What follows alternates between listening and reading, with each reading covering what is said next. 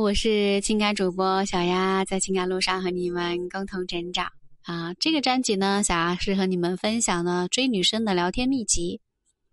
很多男生在恋爱的时候，就是经常被一件事情给困扰了，不知道怎么样去跟异性聊天。有时候呢，拿着手机准备跟对方发信息，可是呢，又不知道要说什么啊，或者可能聊着聊着，女生就突然就不理你了。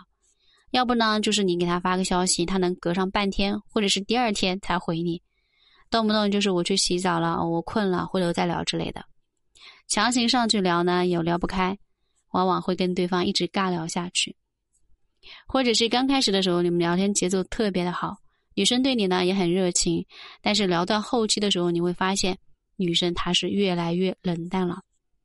你不明白这个问题到底出现在哪里。啊，这个整张专辑，小阿就带你来揭秘。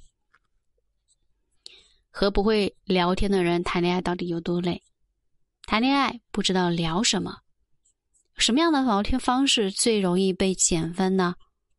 学会跟女生聊天得有这些法宝。到底怎样聊天才能吸引女生呢？追女生的高情商聊天术。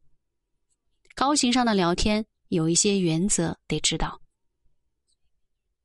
和女生聊天技巧原则篇，用这样的聊天开场白更容易增加好感。五个让人感到舒服的聊天技巧，会让异性对你小鹿乱撞的聊天小方法。怎样和喜欢的女生聊天？如何让女生爱上跟你聊天？有一个简单的方法：刚认识的女生怎么聊天？教你认识第二天怎么聊天，如何摆脱和女生尬聊的小方法。不会聊天怎么办？聊天总会聊死怎么办？我不善于沟通，要怎么样去聊天？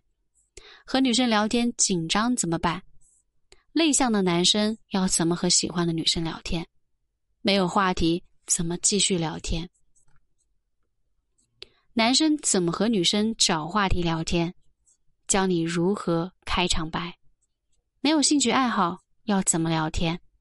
面对面不知道怎么聊天，无需讨好，学会这样聊天，瞬间吸引他。